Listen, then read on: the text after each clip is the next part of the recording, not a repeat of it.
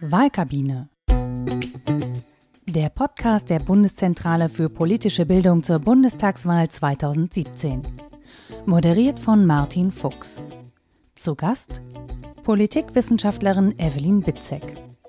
Unser Thema heute das Ergebnis der Bundestagswahl 2017. Über Gewinner und Verlierer und die Frage, wie es nach der Wahl weitergeht. Moin Moin, Servus und Hallo zu einer weiteren Folge der Wahlkabine, dem Podcast der Bundeszentrale für politische Bildung zur Bundestagswahl 2017.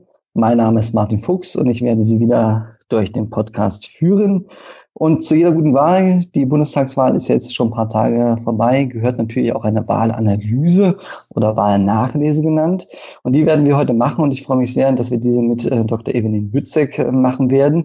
Und ähm, da werden wir auch gleich einsteigen. Nur kurz der Hinweis, das ist auch eine Premiere in der letzten Folge dieses Podcasts. Ähm, wir werden nicht live vor Ort sein, sondern wir sind äh, virtuell verbunden über Skype. Das heißt, es kann sein, dass es ein paar kleine Aussetzer geben wird.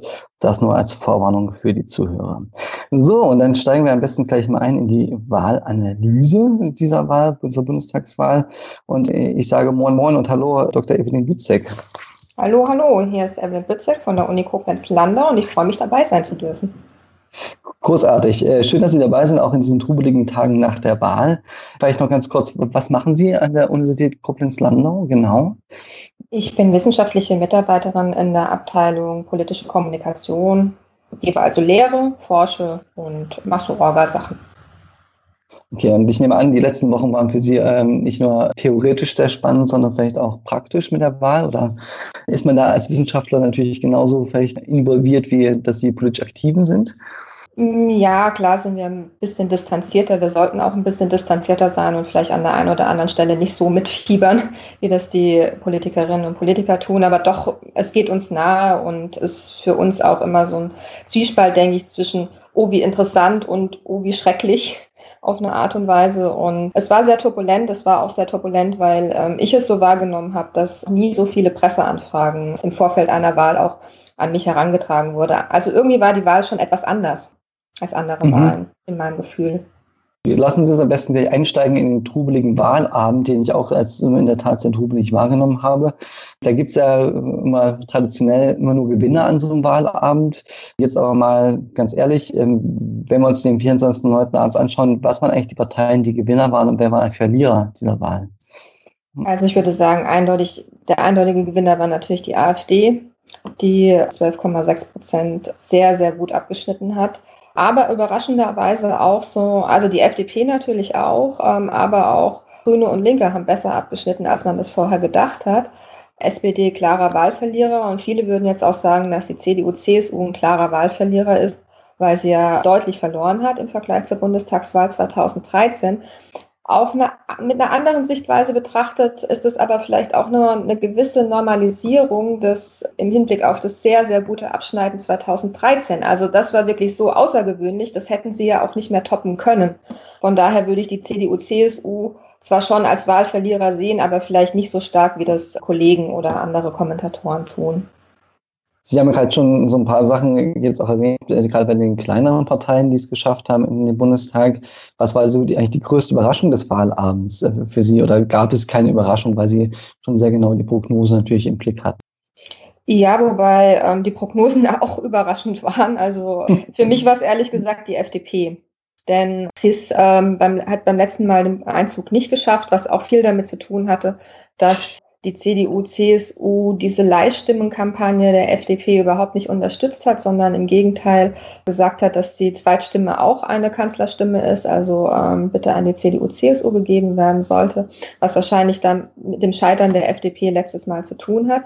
Aber dass sie dann mehr oder weniger aus dem Stand ein so gutes Ergebnis erhält, das hat mich sehr überrascht. Ich hätte vielleicht eher mit, mit 8 Prozent oder sowas gerechnet, statt mit 10,7. Also das war für mhm. mich die größte Überraschung. Den Rest, also dass die AfD dann doch ein bisschen höher kam als in den Prognosen eingeschätzt, das war für mich keine so große Überraschung, denn die Prognosen sind im Hinblick auf extreme Parteien. Also es ist einfach wahnsinnig schwierig, das vorherzusagen. Das ist ein sehr gutes Stichwort, Thema Prognosen. Also das war ja wie auch bei den letzten Landtagswahlen zu sehen, dass es schon auch einige Abweichungen gab zwischen den Prognosen und dann dem Ergebnis, was wir jetzt festgestellt haben. Wo, wo gab es eigentlich die größten Abweichungen? Bei der AfD? Hm, ja, also man muss immer so ein bisschen sehen, äh, welche Prognose man sich anschaut. Wenn man sich die kurz vor der Wahl anschaut, dann gab es eigentlich die größte Überraschung bei der CDU-CSU, die doch nochmal deutlich abgesackt ist und gar nicht so sehr bei der AfD, die dann noch ein bisschen mehr gewonnen hat, als es prognostiziert wurde. Aber das hat natürlich auch miteinander zu tun, dass wenn die AfD gewinnt, hat bei dieser Wahl die CDU ähm, auch verloren. Also sieht man ja auch an den Wählerwanderungen, dass etliche Wählerinnen und Wähler von der CDU, CSU zur AfD gewechselt haben. Das, das, das heißt, Sie würden schon sagen, dass die Qualität der Prognosen auch gerade kurz vor der Wahl eigentlich sehr gut war äh, in, in diesem wir haben das auch mit Thorsten Faas schon besprochen in einem Podcast, in sehr schwierigen, virulenten Zeiten, wo es äh, schwieriger wird, auch für Forschungsinstitute quasi valide und äh, gute äh, Prognosen zu machen. Also würden Sie sagen, dass die Qualität eigentlich ganz gut war? Ich würde sagen, also ähm, im Vergleich zu dem, was so im Hinblick auf die Landtagswahl dieses Jahr an Prognosen geliefert wurde, war dieses Mal die Prognose sehr, sehr gut. Vor allen Dingen müssen Sie sehen, wie schwierig das zwischenzeitlich ist, denn es sind ja nicht nur die extremen Parteien, ähm, die das Ganze schwierig schwieriger machen. Also erstmal, umso mehr Parteien sie haben, umso schwieriger wird die Prognose. Das heißt, äh, schon allein dadurch, dass es jetzt, wenn man CDU, CSU zusammenzählt, sechs Parteien sind, macht das Ganze schwieriger. Zweitens, die Wahlbeteiligung ist ja auch gestiegen. Und das ist etwas, äh, womit sich Umfrageinstitute immer rumschlagen müssen, denn wenn sie in so eine Umfrage reinschauen, dann sagen ihnen da 90 Prozent, dass sie zur Wahl gehen würden. Und das ist natürlich komplett unrealistisch. Das heißt, die Umfrageinstitute müssen immer versuchen, diejenigen, die sagen, dass sie zur Wahl gehen, aber es dann doch nicht tun werden, zu identifizieren und mehr oder weniger rauszurechnen. Und das ist, ähm, ist ein sehr, sehr schwieriges Geschäft, das sie gut im, im Griff haben. Aber wenn dann auf einmal die Wahlbeteiligung wieder steigt, ist es natürlich wunderschön für die Demokratie, aber im ersten Moment, glaube ich, für die Umfrageinstitute auch schwierig wieder einzufangen. Und dann natürlich die AfD als schwieriger Fall zu prognostizieren. Also ich glaube, es war sehr, sehr schwierig vor der Bundestagswahl, aber es waren sehr gute Prognosen. Das ist, äh, hören, glaube ich, die Institute sehr gerne, die ja auch gerade vor der Wahl äh, sehr, sehr viel geprügelt wurden, auch für das, was äh, gemacht wurde. Es gibt ja einen großen Diskurs auch in Deutschland über die Frage Sinn und Unsinn von Prognosen und äh, welche, mhm. Welchen Einfluss auch sie äh, haben. Ähm, dann gehen wir am besten gleich mal weiter oder bleiben bei den Instituten, besser gesagt. Alle Großen machen dann ja auch nach der Wahl so, sogenannte Nachwahlanalysen. Mhm. Und auch die Frage, von woher kamen eigentlich die Wählerinnen und Wähler, ähm, lässt, lassen sich da eigentlich Aussagen treffen, wo, woher die Wähler der AfD zum Beispiel kamen? Ja, es ist nicht so ganz einfach, aber es lässt sich doch schon was sagen. Also wie gesagt, ein großes Problem ist, dass viele Leute vor äh, Wahl sagen, dass sie teilnehmen werden und es dann doch nicht tun. Das heißt, dieses Nicht-Wählerreservoir einzuschätzen, ist, ist sehr schwierig. Und natürlich wird standardmäßig gefragt, was man denn bei der letzten Bundestagswahl gewählt hat. Das klingt natürlich erstmal ganz einfach. Die Leute sagen einem, was sie beim letzten Mal gewählt haben oder ob sie zur Wahl gegangen sind oder nicht. Und dann fragt man sie das Gleiche für diese Wahl und dann weiß man das doch. Das Dumme ist nur, dass das massiv verzerrt ist. Also wenn Sie bedenken, dass da vier Jahre dazwischen liegen, da kann es sein, dass sich viele Leute schon gar nicht mehr daran erinnern können, was sie letztes Mal gewählt haben. Und dass man auch als Person so ein bisschen konsistent sein will. Also man macht ja jetzt das Richtige. Das heißt, man will mhm. damals mhm. nicht das Falsche gemacht haben. Also korrigiert man das, was man damals gemacht hat, immer so ein bisschen in Richtung ähm, auf das, was man jetzt macht. Und dann sagt man eben zweimal äh, CDU, obwohl man vielleicht beim letzten Mal eine andere Partei gewählt hat. Aber auch da ist es so, dass die Institute ganz äh, gute Modelle haben, um das einzuschätzen. Das heißt, diese Wählerwanderungsanalysen, ähm, die immer gemacht werden, die sind nicht hundertprozentig. Also das ist jetzt keine Zahl wie das endgültige Wahlergebnis, das einfach so ist, ein Fakt ist, sondern ähm, das ist eine Einschätzung. Aber ich denke, dass man da schon Tendenzen dran ablesen kann. Dann bleiben wir am besten gleich mal bei dem Thema Wählerwanderung. Es gibt ja so Zahlen, die, weiß, auch wenn sie nicht ganz genau sind, durch Deutschland schwören. Eine Million Unionswähler sollen die AfD gewählt haben. Ähm, und auch ähm, FDP hat viele CDU-Wähler für sich begeistern können. Ähm, mhm. Wenn ich mir diese Nachanalysen, wie, wie, also wie ernst kann man diese Zahlen nehmen? Und vielleicht können Sie noch ein paar Worte zu anderen Wählerwanderungen sagen, wenn Sie ähm, die im Blick haben. Mhm. Also ähm, ja, die beiden Zahlen, die habe ich auch, die Sie genannt haben. Bei mir sind die sogar etwas höher, also dass sogar 1,2 Millionen Nichtwähler jetzt die AfD gewählt haben. Wie gesagt, die Zahlen sind nicht, nicht als Fakt zu nehmen, sondern als eine gewisse Tendenz, äh, aber in der Hinsicht sind sie auf jeden Fall zu benutzen. Und denke, dass man deswegen schon sagen kann, dass etliche Nichtwähler zur AfD gegangen sind, was man ja auch schon allein daran sieht, dass die Wahlbeteiligung wieder gestiegen ist. Also da hat man ja sogar noch einen anderen Punkt, womit man vielleicht diese, diese Wählerwanderungszahlen ein bisschen, vielleicht nicht validieren, aber ähm, einschätzen kann. Die Wählerwanderung von der FDP zur Union Sieht auch sehr plausibel aus, da ja genau in dem Moment, als die äh, Union verloren hat in den Umfragen, die FDP angestiegen ist und es vielleicht auch wirklich ein Korrektiv dessen ist, was bei der letzten Bundestagswahl 2013 passiert ist, als eben keinerlei Stimmen von der CDU an die FDP gingen. Ansonsten fand ich interessant, dass auch viele SPD-Wähler zur Linken gewandert sind. Also die Linke ist mhm. eine starke Konkurrenz der SPD geworden, auch im Hinblick auf das Thema ähm, soziale Gerechtigkeit.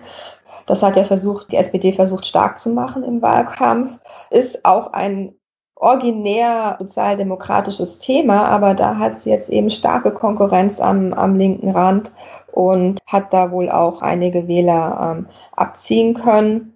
Genauso wie die Grünen. Also die SPD hat auch etliche Wähler an ähm, die Grünen verloren. Das heißt, da sind auch viele Stimmen, Stimmen innerhalb des Lagers gewandert, was wir auch erwarten würden. Aber wie gesagt, für die SPD ist es natürlich jetzt kein sehr schöner Ausblick, dass sie da dann noch verliert. Was auch interessant ist, ist, dass äh, nicht nur die AfD bei den Nichtwählern gewonnen hat, sondern auch die anderen Parteien, vor allen Dingen die FDP, die Union, auch die SPD. Das heißt, es ist nicht nur die AfD allein, die mobilisiert, beziehungsweise sie ist vielleicht der mobilisierende Faktor, aber dadurch, dass es die AfD gibt, gehen auch andere vorherige Nichtwähler stärker zur Wahl. Kann man also fast sagen, wir leben ja gerade wieder in politisch politisierten Zeiten auch. Das heißt, mhm. Menschen wieder beschäftigen sich mehr mit Politik, kann man das so sagen? Ja, ob sie sich unbedingt dann die Frage ist, was Sie darunter verstehen, dass äh, man sich mehr damit beschäftigt. Da würde man ja vielleicht eher denken, ah, dann geht es um Themen oder ähm, dass man sich wirklich mal informiert, was die Standpunkte der Parteien sind. Das weiß ich nicht, ob wirklich passiert, aber ähm, viele Leute, denke ich, sehen doch dann die AfD als eine gewisse Gefahr an und ähm, wollen dagegenhalten, indem sie sich jetzt auch äh, beteiligen. Und dann bleiben wir ganz kurz nochmal nach so bei der AfD, die ja äh, extrem viele, äh, nicht viele auch mobilisiert hat. Das haben wir auch bei den letzten Landtagswahlen schon gesehen. Gibt es dafür Erklärungsansätze, warum die Partei es schafft, quasi Menschen, die äh, vielleicht auch jahrelang nicht zur Wahl gegangen sind, wieder an die Wahl zu bekommen? Ja, die ähm, AfD ist in ihrer politischen Kommunikation ja schon auch populistisch aufgestellt. Das heißt also, was wir unter populistischer Kommunikation verstehen, ist so eine Rhetorik von wir, das Volk, auch zum Teil der kleine Mann, die Bürger, gegen die da oben also gegen die politische Elite. Und damit trifft sie natürlich genau die Bürgerinnen und Bürger, die äh, sich so ein bisschen von den politischen Eliten abgewandt haben, die sich von der Politik abgewandt haben, die, die immer mit Politik verdrossen oder Parteien verdrossen, Politiker verdrossen umschrieben werden. Und wenn man dann als Partei sagt, wir sind aber nicht wie die, sondern wir mhm. sind was anderes als die politischen Eliten und wir stimmen mit euch überein, dass die schlecht sind, dann kann man da natürlich schon äh, mobilisierend wirken innerhalb dieser Gruppe. Also Populismus wird ja in Deutschland gerne auch kritisch gesehen. Mhm. Ähm, wie sehen das? Also wie, wie, wie, bewerten Sie das eigentlich, dass es jetzt mehr Menschen wieder gibt, die sich für Wahlen immer begeistern und ihre Stimme abgeben? Ist das ein gutes Zeichen für Demokratie oder ist es eher, eher schlecht, wenn man sieht, dass Populisten halt dazu beitragen, äh, dass die Wahlbeteiligung steigt? Ja, es ist eine zweischneidige Sache. Also ähm, viele Leute finden natürlich, dass die AfD jetzt mehr oder weniger der Untergang Deutschlands ist, was ich auch verstehen kann. Vor dem Hintergrund der deutschen Geschichte ist es sehr, sehr erschreckend, dass eine rechtspopulistische Partei in den Bundestag eingezogen ist. Auf der anderen Seite ist es mir persönlich, und das ist jetzt auch wirklich eine persönliche Meinung, lieber, diese Leute bekommen irgendwie ein Gehör und sind noch in den demokratischen Prozess integriert, als dass sie ganz vorbleiben. Denn die Frage wäre, wenn diese Leute über lange Zeit keine Stimme bekommen oder sich nicht vertreten fühlen, was bleibt ihnen denn dann? Kommt es dann irgendwann zu totaler Apathie oder im schlimmsten aller Fälle zu einer äh, gewalttätigen Lösung, wenn man eigene Interessen durchsetzen will? Von daher finde ich es immer gut, wenn egal welche Stimme sie im demokratischen Prozess vertreten ist, weil ich auch der Meinung bin, dass Deutschland eine sehr starke Demokratie hat, auch eine sehr wehrhafte Demokratie, die es schaffen kann, diese Integration unterschiedlicher Stimmen zu leisten und vielleicht auch auf die eine oder andere Art und Weise mäßigend zu wirken. Das hat man ja zum Beispiel auch an der NPD gesehen, die in ostdeutsche Landtage eingezogen ist und sich dort mehr oder weniger selbst zerlegt hat, weil sie gezeigt hat, okay, man kann eben nicht, wenn man auf diesen Positionen bleibt, Politik machen. Das heißt, man muss sich vielleicht ein bisschen anpassen oder das ist nicht das Spielfeld, äh, in dem man gut aufgehoben ist. Von daher bin ich da nicht so ein Schwarzseher, sondern denke, lasst uns erstmal schauen. Die Demokratie in Deutschland ist stark. Ich hoffe, dass es eine integrative äh, Wirkung haben wird. Okay, da kommen wir vielleicht nachher nochmal darauf zu, zu, sprechen, auch mit dem Blick in die Zukunft, wie sich dann das Parlament vielleicht auch verändern wird durch die mhm. sieben Parteien oder sechs Fraktionen. Oder vielleicht werden es auch sieben Fraktionen. Schauen wir mal. vielleicht verändern wird. Kurzer Blick in die Nachwahlanalyse. Ähm, es wurde ja der Vorwurf gemacht auf dem Wahlkampf, dass es äh, extrem wenig Themen, wenig Inhalte, wenig Diskurs auch gab. Mhm. Ähm, das hat man alle Orten gelesen und gehört. Gab es denn Themen, die für die Wahlentscheidung relevant waren oder die wichtig für die Wähler waren, die man in den Nachwahlanalysen identifiziert hat? Ja, ich denke, sie waren vielleicht nicht so präsent, wie das bei anderen Wahlkämpfen der Fall ist, aber ähm, beispielsweise war das Flüchtlingsthema ähm, schon präsent, vor allen Dingen im TV-Duell, das eine große Rolle gespielt.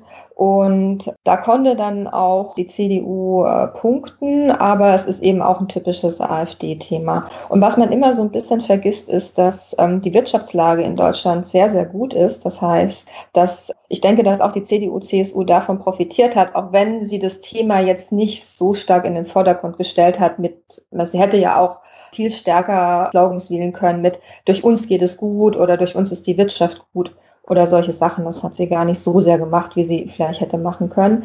Und wie gesagt, auch das Thema soziale Gerechtigkeit. Die SPD hat es nicht so stark spielen können, wie sie wahrscheinlich gewünscht hätte. Aber wie man auch sieht daran, dass die Linken so gute so gut abgeschnitten haben, war das auch ein Thema. Das heißt, es treibt die Leute schon um, dass ähm, es vielleicht nicht so sozial gerecht zugeht, wie es könnte. Also ich habe hier Zahlen, dass 82 äh, Prozent der Befragten sagen, dass sich die Unterschiede zwischen Arm und Reich in den letzten äh, Jahren vergrößert haben. Das sind Zahlen des, aus dem Politbarometer der Forschungsgruppe Wahlen. Das heißt, das ist ein wichtiges Thema auch für die Leute. Okay, also dann Flüchtlingskrise, äh, soziale Gerechtigkeit und auch Wirtschaft, das waren mhm. dann schon auch so die, die drei großen Themen, die dann auch ähm, die Menschen mobilisiert haben äh, zu dieser Wahl. Wir haben 64 oder 62 Millionen Wahlberechtigte in Deutschland gehabt, aber es gab natürlich, wenn man in die Zahlen noch reinschaut, auch erhebliche Unterschiede zwischen diesen Wahlberechtigten, wer was gewählt hat. Ähm, kann man Unterschiede zum Beispiel bei der Altersverteilung sehen der, der Wähler? Ja, also ähm, was man deutlich sieht, ist, dass die Wähler und Wählerinnen 60 plus schon äh, vor allen Dingen die CDU gewählt haben, was auch dann den Wahlsieg der CDU ähm, so ein bisschen erklärt. Dann dies, das sind auch diejenigen, die sich am stärksten beteiligen. Also mhm. ähm, die Gruppe, die am meisten zur Wahl geht. Dann ist so ein bisschen zu sehen, dass die FDP bei den jungen Wählern äh, gepunktet hat, also vor allen Dingen bei den, bei den unter 30-Jährigen. Die Grünen haben äh, sehr stark bei Akademikern und in den Großstädten ähm, gewonnen. Die Linke im Osten, aber nicht so stark wie gewohnt, denn da ist sie an vielen Stellen ähm, oder auch im Großen und Ganzen von der AfD überholt worden. Und die SPD hat auch ihr Kernklientel wieder äh, mobilisieren können, nämlich die Arbeitnehmer oder noch spezifischer äh, die Gewerkschaftsmitglieder. Das heißt, alle bleiben vielleicht so ein bisschen äh, in ihren Ker Kernklientelen verhaftet und die großen, ja, Trends oder das, was man jetzt nicht immer sieht, ist, dass die FDP bei den unter 30-Jährigen äh, so stark punkten konnte und die CDU eben bei den älteren Wählerinnen und Wählern. Das ist natürlich auch sehr spannend, wenn man sich mal die Wahlkampf anschaut. Ich hatte zum Beispiel den Eindruck, jetzt auch ganz persönlich, dass die FDP natürlich einen sehr, sehr starken, auf junge Wähler ausgerichteten Wahlkampf gemacht hat, der auch sehr mhm. digital war. Und mhm. die CDU war so ein bisschen mein Eindruck, diese dreieinhalb Millionen ersten Jungwähler waren jetzt nicht so das primäre äh, Zielpublikum der CDU-Kampagne, sondern mhm. dass man auch schon wirklich auch mit allen diesen Instrumenten, die sie eingesetzt hat, sehr, sehr stark auf dieses ältere Publikum auch gegangen ist. Dann ähm, das erklärt das vielleicht so ein bisschen, gibt es gleich keine Kausalitäten, aber schon so ein bisschen vielleicht Erklärungsansätze auch, wie die Kampagnen gewirkt haben oder wirken sollten. Was mich noch vielleicht interessiert, vielleicht gibt es da auch Zahlen zu, gab es eigentlich einen Unterschied zwischen männlichen und weiblichen Wählern auch? Also haben die auch unterschiedlich gewählt oder ist das eigentlich ausgeglichen? Hm, doch, also ein paar Trends kann man sehen. Also die CDU CDU wird sehr stark zu einer Frauenpartei zwischenzeitlich. Ähm, mhm. Also da ähm, gibt es auch Zahlen zu. Ich muss nur gucken, ob ich die so schnell finde. Also 37 Prozent aller Frauen haben die CDU-CSU gewählt, aber nur 29 Prozent der Männer. Und was mhm. wir natürlich sehr deutlich sehen, aber das ist jetzt kein, kein neues Ergebnis, das ich Ihnen sage, ist, dass die ähm, AfD wesentlich stärker bei den Männern ist als bei den Frauen.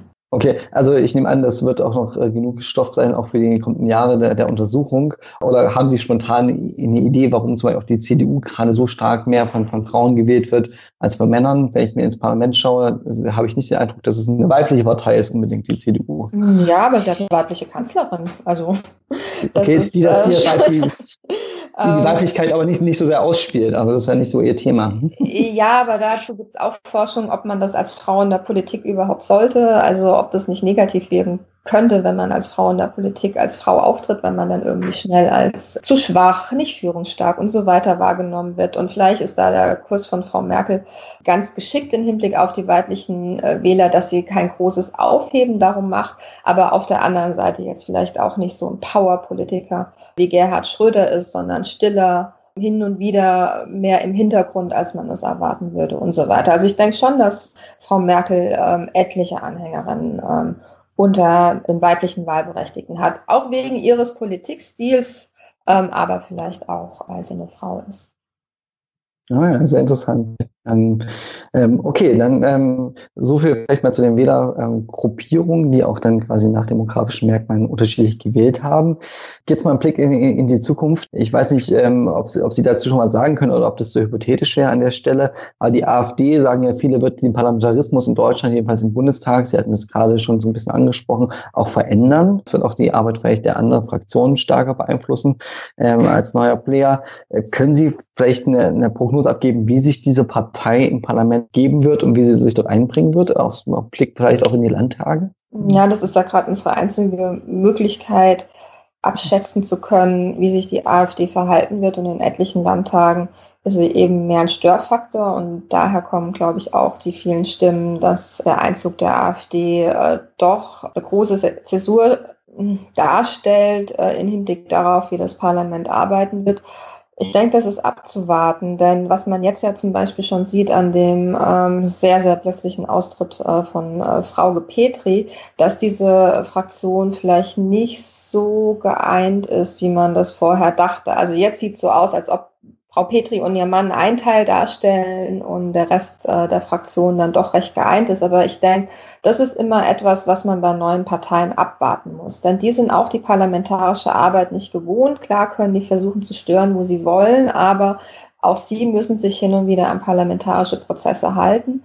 Und da ist abzuwarten, ob sie das dann nicht doch innerlich in Konflikte bringt, dass ein Teil mehr mitarbeiten will, ein anderer Teil mehr stören will. Ähm, das heißt, ich glaube, da können noch große ähm, Kämpfe innerhalb der Fraktion auch entstehen, wie wir es, wie gesagt, auch schon bei anderen neuen Parteien erlebt haben. Das ist immer, das ist sehr schwer zu prognostizieren, mhm. was da passieren wird. Aber ähm, wie gesagt, das eine Landtagswahlen oder Landtage, ja, großer Störfaktor. Auf der anderen Seite aber auch die Erfahrung, dass neue Parteien oft da erstmal sich selbst finden müssen und vielleicht darüber so viel Energie verlieren, dass sie gar nicht so groß in, das, in die parlamentarischen Prozesse einwirken können. Es bleibt offen, kann ich Ihnen leider mhm. nicht sagen.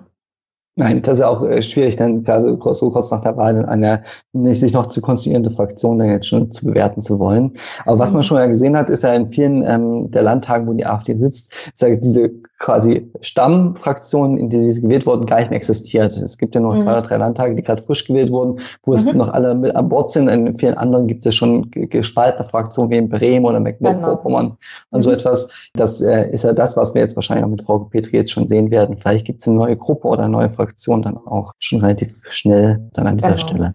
Und man muss mhm. eben abwarten, was mit der restlichen Fraktion jetzt passiert, ob die wirklich sogar eins sind, wie es jetzt kurzzeitig aussah auf dem äh, Parteitag oder ob auch da noch Gruppen sich finden werden, die äh, gegensätzliche Meinungen haben. Dann schaue ich nochmal ähm, kurz auch, ähm, ich habe so Deutschlandkarten im, Blick, die in den letzten Tagen auch veröffentlicht wurden, wo gezeigt wurde, wie eigentlich so die Erststimmverteilung aussieht. Und das war für mich sehr faszinierend zu sehen, dass äh, eigentlich die, die Deutschlandkarte sehr schwarz ist, weil die Erststimmen mhm. fast äh, ausschließlich, ich habe es mal aufgeschrieben, 231 Direktmandate an die CDU, CSU gegangen sind von 299 mhm. und 59 an die SPD, 5 an die Linke, 2 an die AfD, 1 an die Grünen. Warum ist die CDU so stark bei den Erststimmen? Kann man da Erklärungsansätze für finden? Also es ist immer ein bisschen schwierig, ähm, welchen Einfluss da auch das Wahlsystem äh, hat, festzulegen. Denn auf der einen Seite sehen wir in Umfragen des Öfteren, dass das deutsche Wahlsystem vielleicht doch nicht so gut verstanden wird, wie wir uns das Ganze wünschen würden. Also dass, dass den Leuten nicht unbedingt klar ist, die Zweitstimme über die Zusammensetzung des Bundestags entscheidet. Aber was wir dann immer wieder merken, wenn wir uns diese dieses äh, Stimmensplitting-Verhalten anschauen, also dass man die Erststimme einer anderen Partei gibt als die Zweitstimme, dass wenn man in der Wahlkabine steht und auch diesen Wahlzettel vor sich hat, der das dann nochmal äh, mehr oder weniger sagt, dass eben die Erststimme für die Direktwahl eines Kandidaten im Wahlkreis da ist und die Zweitstimme für die Landesliste einer Partei, dass dann doch viele Leute dieses Splitting-Verhalten richtig machen. Das heißt, ich denke, ein großer Teil war jetzt auch oder kann ich leider mit einer Zahl noch nicht einschätzen, aber ich denke, ein Teil war strategisches Verhalten. Also man sieht ja, dass die kleinen Parteien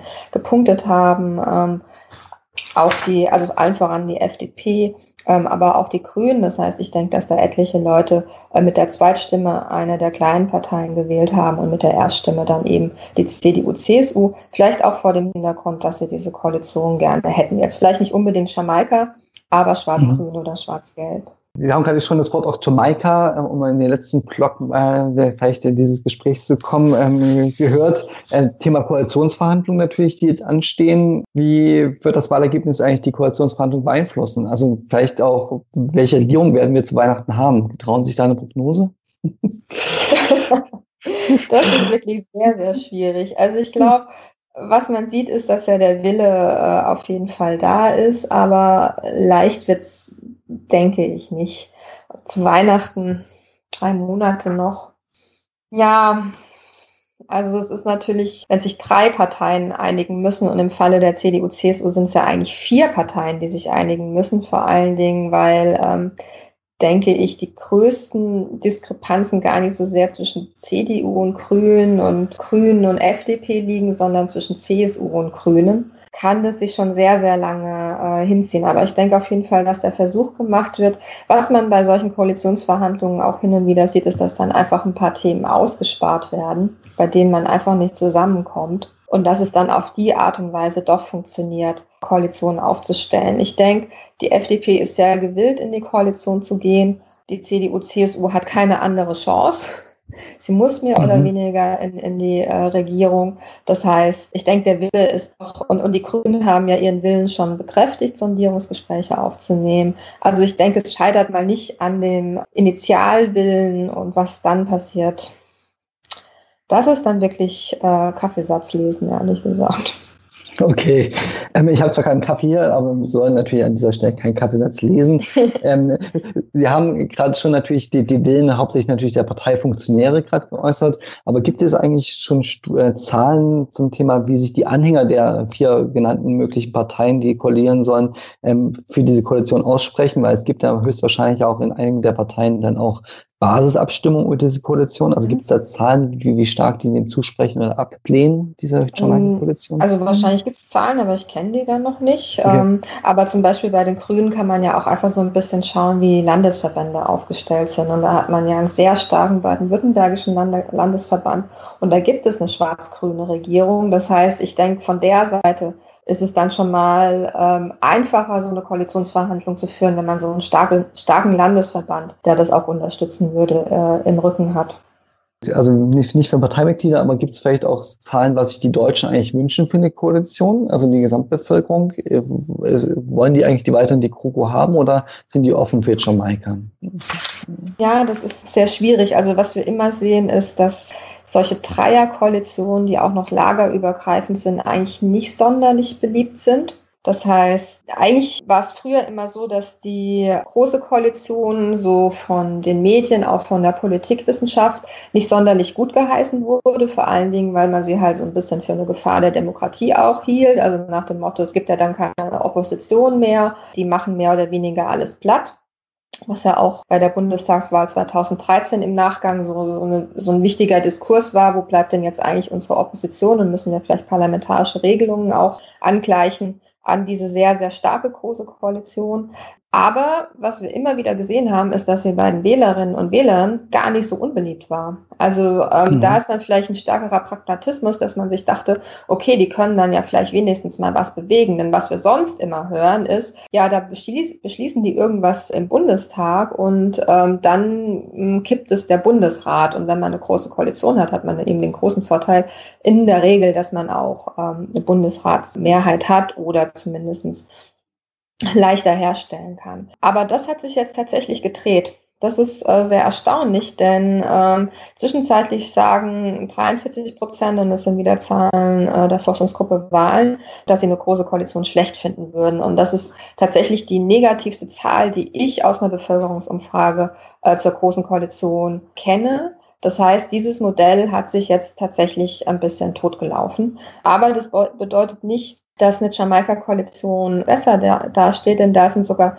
47 Prozent, die sagen, dass das eine schlechte Option ist. Und das ist eben das, was wir kennen. Dreierbündnisse, lagerübergreifend, sind nicht sonderlich beliebt, auch vor dem Hintergrund, dass man denkt, dass es schwierig wird mit dem Regieren, dass man auch noch nicht so viel Erfahrung damit hat. Also ähm, da hat man noch nicht, was weiß ich, fünf Landesregierungen gehabt, die genauso aufgestellt sind und die äh, gut regiert haben. Das heißt, so eine Koalition muss sich auch erstmal bewähren. Und es gäbe ja auch immer noch die Option, das vielleicht so Richtung abschließende Frage auch, dass Jamaika gar nicht zustande kommt. Ähm, auch das wäre ja möglich, dass die vier Parteien nicht zusammenkommen. Was würde dann passieren, wenn es keinen quasi Koalitionsvertrag zwischen diesen vier geben würde? Hm, interessante Frage. Ähm, also die oder, Frage oder, ist. Oder äh, denkt man gar nicht daran, weil man sagt, okay, es muss so, es muss passieren, es muss klappen. Ja, es ist immer, also ich finde es immer ein bisschen schade, dass man, bevor überhaupt Gespräche angefangen ja. haben, ähm, schon über alle möglichen Alternativszenarien nachdenkt. Ja. Aber klar, so ist die Welt, so sind wir auch als Wissenschaftler und so weiter. Aber die spannende Frage ist halt wirklich, was die SPD macht, wenn sie mehr oder weniger in ihre demokratische Pflicht genommen wird. Also so wird dann wahrscheinlich von der CDU der Diskurs laufen, dass man sagt, okay, wir schaffen es nicht mit den anderen beiden. Du, SPD, musst jetzt deine demokratische Pflicht erfüllen und wieder in die Regierung gehen. Und dann ist die spannende Frage, was die SPD machen würde. Sie könnte es vielleicht noch hinbiegen, aber nur, wenn sie tatsächlich die Leute, die direkt nach der Wahl gesagt haben, dass sie nicht in die Große Koalition gehen wird, austauscht, also Schulz in erster Linie. Mhm. Und andere Möglichkeiten sind natürlich immer Minderheitsregierungen, zum Beispiel aus äh, Union und FDP. Ist aber kein deutsches Modell. Also ist in Deutschland schwieriger zu machen, denn also wo wir das ja sehr oft sehen, ist in Skandinavien. Und da funktioniert das ja relativ reibungslos. Die suchen sich dann ihre Mehrheiten so zusammen, wie sie sie gerade brauchen. Also für die, für das, die eine Thematik äh, haben sie einen anderen Partner als für eine andere Thematik. Aber die haben es auch einfacher, denn im deutschen Wahlsystem äh, zur Kanzlerwahl äh, muss der Kanzler mit einer sogenannten Kanzlermehrheit gewählt werden. Das heißt, es ist tatsächlich mit der Mehrheit der Mitglieder des Bundestages und in Skandinavien ist es äh, in der Regel so, dass es die Mehrheit der Anwesenden ist. Das heißt, wenn Sie mhm. jetzt ähm, die Regierung, die Minderheitsregierung als, sagen wir mal, kleine Partei äh, unterstützen wollen, müssen sie nicht dafür stimmen, sondern sie müssen einfach nicht da sein. Und das ist psychologisch ein riesengroßer Unterschied.